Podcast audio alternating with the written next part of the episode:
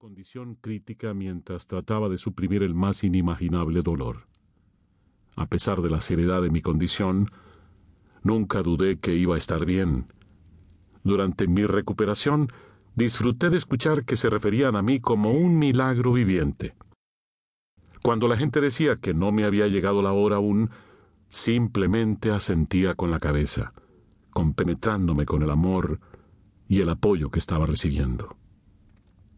A partir de entonces, me he sentido alguien muy especial, aunque ahora me doy cuenta que todos somos especiales, pero no lo reconocemos. También sentí menor temor que la mayoría de las personas, y adquirí un persistente y creciente sentido espiritual. No fue sino hasta mucho después que me di cuenta que el accidente había tenido un efecto sobre mí mucho mayor de lo que pensé.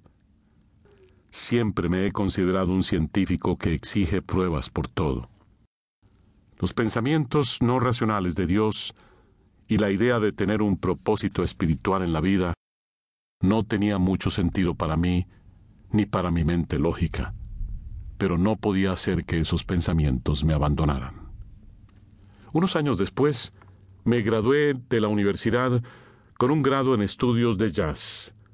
Tocaba la guitarra Siempre había disfrutado contarle eso a la gente para ver las expresiones de sus rostros, porque he viajado en una dirección aparentemente diferente a lo que se habría podido anticipar con ese grado. Después de la universidad, entré en el negocio de piezas de autos de la familia, una empresa de importaciones-exportaciones, porque me di cuenta que las probabilidades de ganar suficiente dinero como músico para pagar mis deudas eran mínimas. No consideraba que el trabajo en la empresa familiar sería mi última aspiración, pero eso era convincente. Durante este periodo de mi vida sentía un vacío, uno que de alguna manera sabía que se vería lleno cuando llegara el momento adecuado. Me había traído a los estudios de psicología, retroalimentación y varias técnicas de meditación, métodos de reducción de estrés, y casi cualquier cosa que tenía que ver con la conexión cuerpo, mente y espíritu. Me convertí en un presentador del sistema de control de mente de Silva y realicé extensas investigaciones sobre temas sobrenaturales tales como la percepción extrasensorial, experiencias de casi muerte, reencarnación, vida después de la muerte y otros temas relacionados.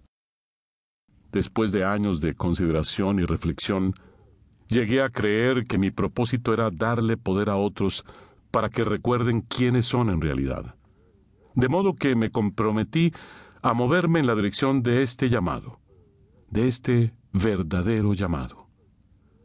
Solo ayudando a otros para alcanzar un estado completo, he podido llenar el vacío que había llevado por dentro durante tantos años.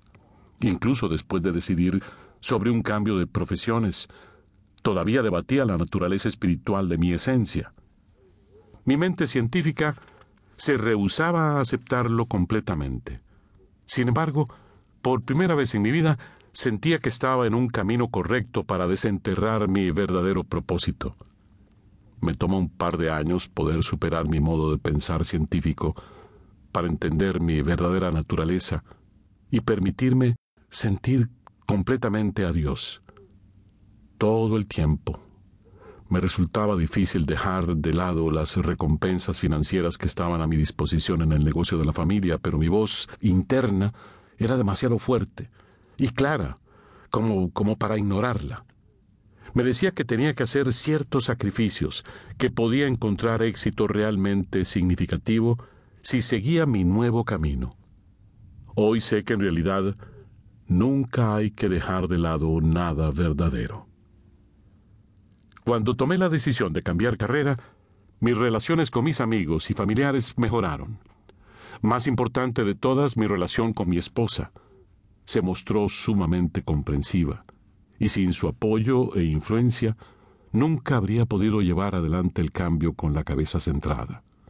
Poco antes ella había luchado contra una enfermedad dolorosamente debilitante.